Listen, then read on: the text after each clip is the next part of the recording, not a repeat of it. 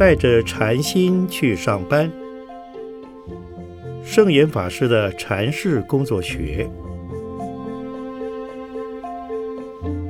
圣严法师著。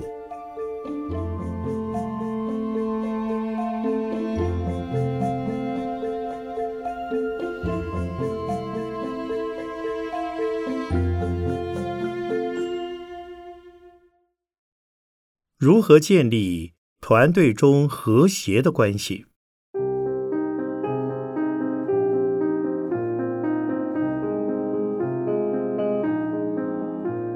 在团体里工作，工作的成效建立在人员间的关系，关系和谐，工作才能进行顺利。我提供行事六要领作为参考。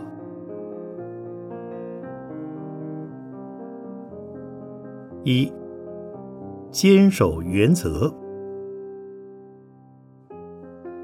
所谓原则，指的不是个人的原则，而是整个团体的原则。我们每个人都有发挥自己才能、意见的空间，但必须在整个团体的大原则之下去发挥，才不会失之偏颇。也就是说。要讲究整体感，而这整体指的是整个大环境、大方向、大原则。个人是整体中的一员，应学着配合整体一起来推动，不能因个人因素而要求整体来配合你。好比一排木头绑在一起，成为一个整体。其中有根木头自认是整体之首，要求整排木头跟着自己跑，这样是错误的。这是个体，而非整体。因此，个人有所要求时，应考虑是否合乎整体原则。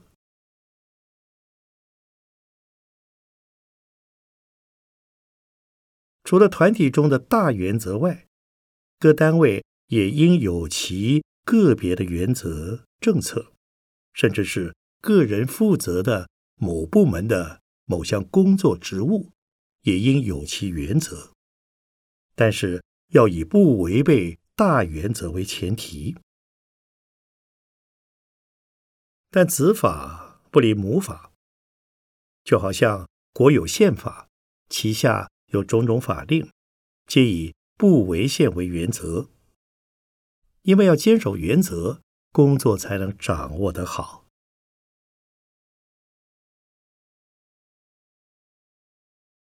二，充分授权，这是指上下之间的关系，在上位者必须充分授权。以方便下属行事，否则事事指挥干涉，下面的人遇事无权处理，会造成事情停滞，效率不彰。至于下对上，则应事前请示，事后报告。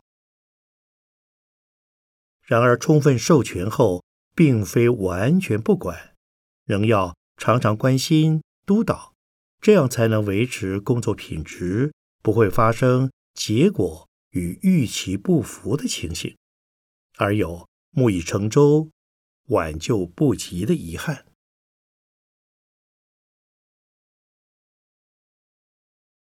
三、尊重他人，人与人相处要相互尊重，常常心怀感恩。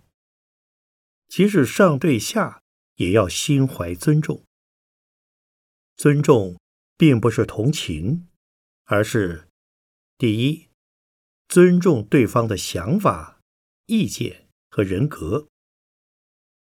如果不许对方有意见、想法，会让对方在工作上无法产生成就感。所以，不要坚持一定要按照自己的方式做。只要不损害整个团体，能把事情完成即可。第二，尊重他人的能力。每个人的学习能力、适应能力、基本能力都不一样，各有高低，不能要求每个人都相同，或者和自己的能力一样。即使有人表现的不够理想，但既然已录用他，仍然要保持尊重。虽然对方的工作态度和我们不合。但我们千万不可以恶言相向，这是基本人格的尊重。四，关怀对方。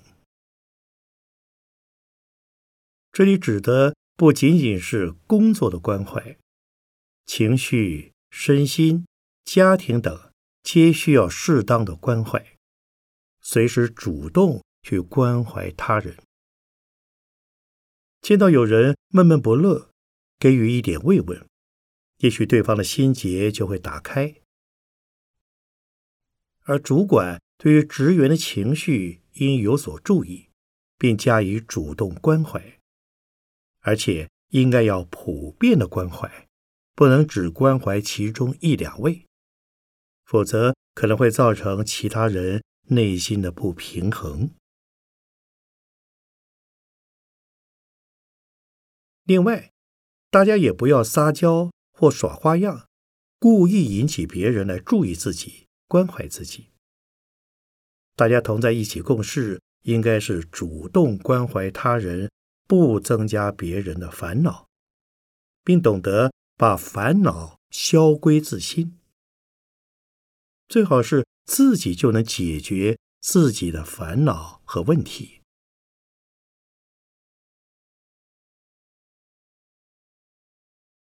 五、主动沟通。无论上对下、下对上，平行之间都要主动沟通。在此特别强调，由自己主动沟通，而非等待、等着别人来与你沟通。主动与人沟通时，最好自己先有复案。想好该如何做，预先设想可能遭遇到的困难，并拟好解决或替代方案。如果只是丢个难题要别人做，这样不但事情做不起来，也容易产生是非。而当事情无法获得解决时，就很容易对环境产生不满，觉得处处障碍，心里痛苦。甚而相互怀疑，如此一来，整个团体便不能和谐融洽。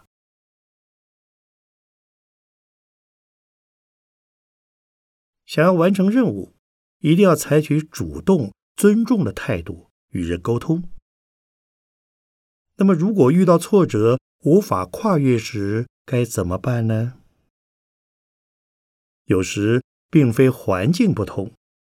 而是自己不通，这时候就该山不转路转。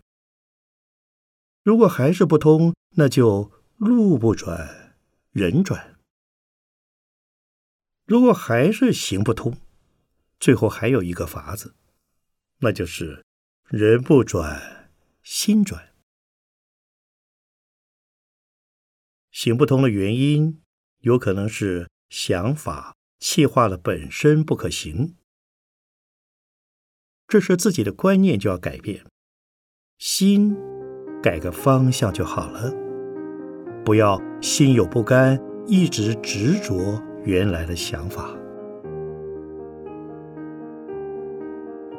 即使到了上天下地、左右全无路时，还是有一条路，死路一条。死路也是路啊，天无绝人之路。既然老天要我死，也只能如此了。能够勇敢面对现实，心也就不会感到那么痛苦。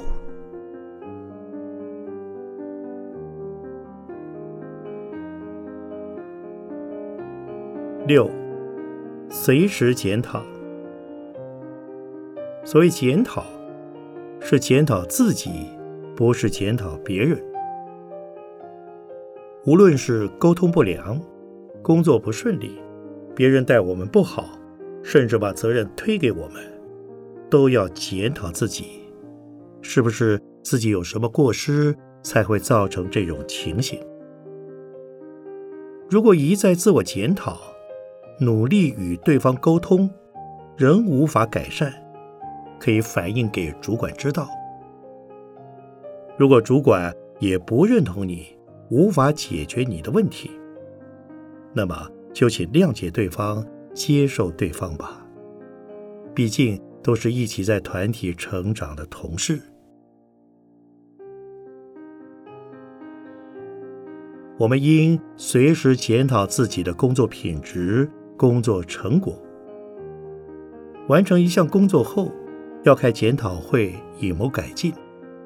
但是不要变成人身攻击，否则下次便没有人愿意与你合作了。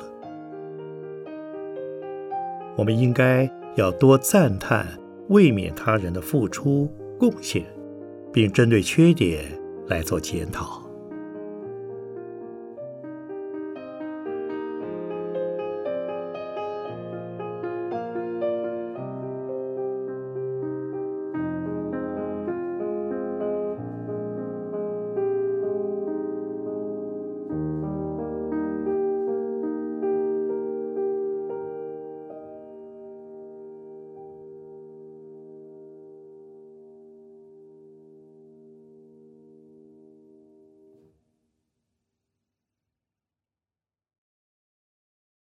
如何培养工作团队的整体感？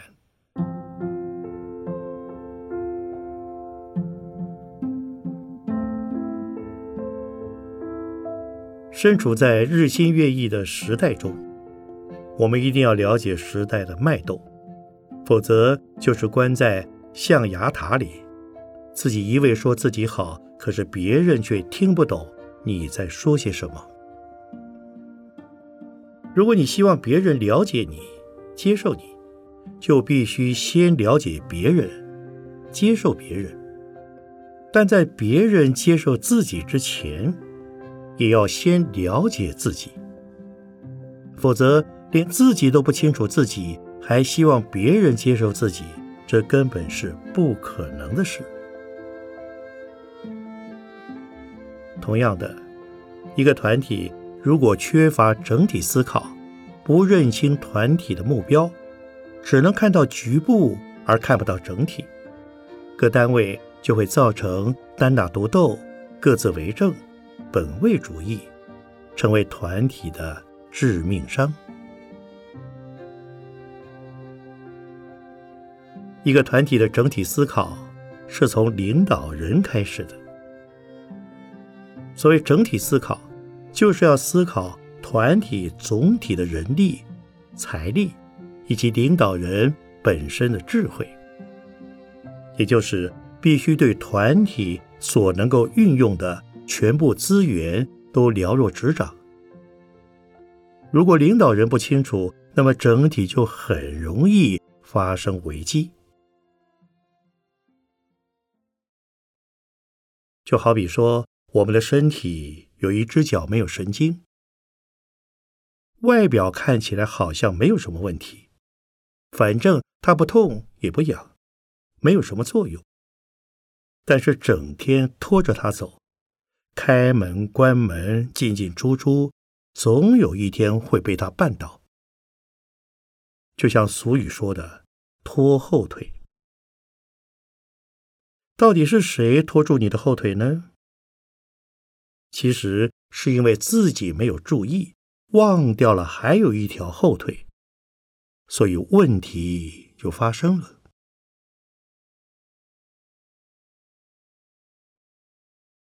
如果你觉得问题尾大不掉，或是部署不听指挥的时候，首先要检讨自己。像我，如果遇到这种状况，一定先反省。是不是自己带领的方法哪里有问题？是不是哪里自己没有考虑周到？然后再和对方沟通。沟通以后，如果我真的没有错误，那一定是他对我有误解，不了解我的想法。因此，我会花时间来跟对方说明、沟通，好好的谈心。曾任美国大觉寺住持的任俊老法师是我的老师。我刚到那里时，他常常找我说。圣严老弟，我来跟你谈谈心。其实我是他的学生，但他对我仍非常的尊重和客气。谈完以后，我就会觉得蛮窝心，蛮受重视。所以，如果我的弟子也有这种情况，我会学我的老师任俊老法师。找恰当的时机与他谈心，让弟子们感到窝心。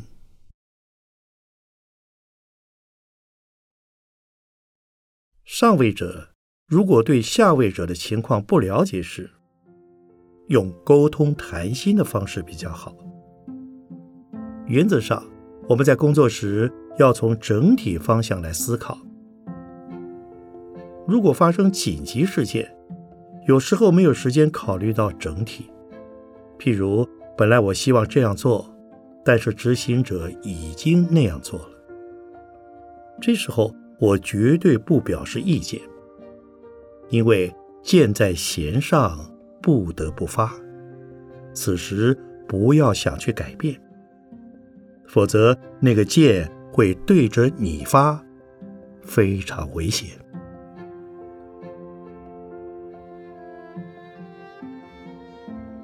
有时候，我会用商量的方式问：“现在这事情已走到这种地步，是不是箭在弦上，不得不发啦？”如果对方说“是”，我会说：“那你就发吧，让他发出去，再来善后。如果还没有到不得不发的程度。”那就还可以商量，但是不一定只有团体负责人要思考整体问题。事实上，每一个人都是负责人。任何一个岗位上的人，你做的任何一件事、一个活动，都与全体息息相关。所以。任何人在做事时，一定要考虑到自己的所作所为势必会牵一发而动全身，因此必须与团队沟通讨论，才能审慎地踏出每一步。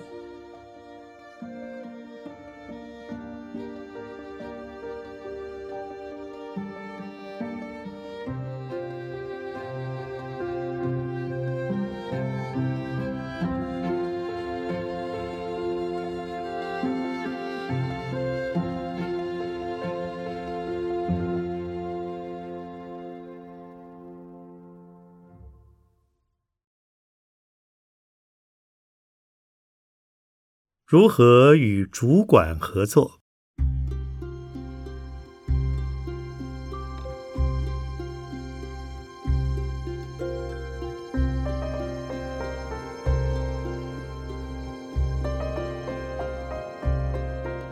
上对下的整体感，建立在上对下的互动与了解，而下对上的回应态度，则要体谅。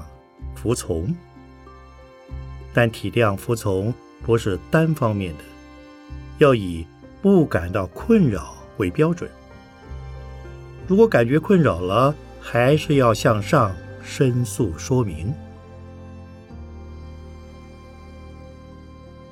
所谓困扰是什么意思？发现主管交办的事现在不能做、做不得、做不起来的，则要。申诉说明，譬如我掌握整体方向、整体原则，并且交代任务。至于如何执行的细节，我是授权的，但是我还是会了解执行的方式、进度如何等。所谓智者千虑，必有一失。有时候执行的部分也需要从另外一个角度来看。因此，事前请示，事后报告，这是做部署的人应有的修养和责任。因为事前不请示，主管不知道你在做什么；事后不报告，主管不知道你的困难问题是什么，任务完成到什么程度，成果是什么。事前请示。并不是说大大小小的事全部请示，而是说明一个任务交给你以后，你如何执行这个任务，必须先把自己的构想向主管请示。如果主管说这件事不必请示，你自己做就好了，我相信你一定做得好，那你就不必请示。如果主管问你事情做到什么程度了，在事情完成到一个阶段时，你就可以先请示一下。在请示的过程之中，主管对执行的情况可能不是很了解，你可以做些说明。说明之后还可以修正与沟通，不要主管给你一个命令就马上抗拒。人与人之间的关系是互动的，由于彼此之间的想法、做法可能都不大一样，所以要培养默契。人与人之间若缺少默契，共事会很辛苦。但是默契不是一天养成的，需要有时间。所以每新进一位人员，主管就要适应这位新来的同仁。而新来的成员也要适应这里的主管，彼此互相学习如何来达成默契，这就是有整体感。所以，整体感是上下左右互动的关系，合作无间，就叫做默契。大家都玩过老鹰抓小鸡这个游戏。老鹰抓小鸡，母鸡保护小鸡，小鸡一定跟着母鸡，这就是团队的精神。小鸡如果脱队，就会被老鹰抓走。在团体中也是一样，在团体里面要接受领导人的指导，绝对服从领导人的指挥。但是领导人也一定要考虑到这群小鸡。如果领导人的工作能力特别强，而部署的表现比较弱，小鸡一旦跟不上，就会被老鹰抓走了。所以母鸡一定要时时刻刻照顾小鸡，常常注意是不是跟上了，而小鸡。也一定要拼命的跟着母鸡，因为如果不跟着母鸡，就会被老鹰抓走。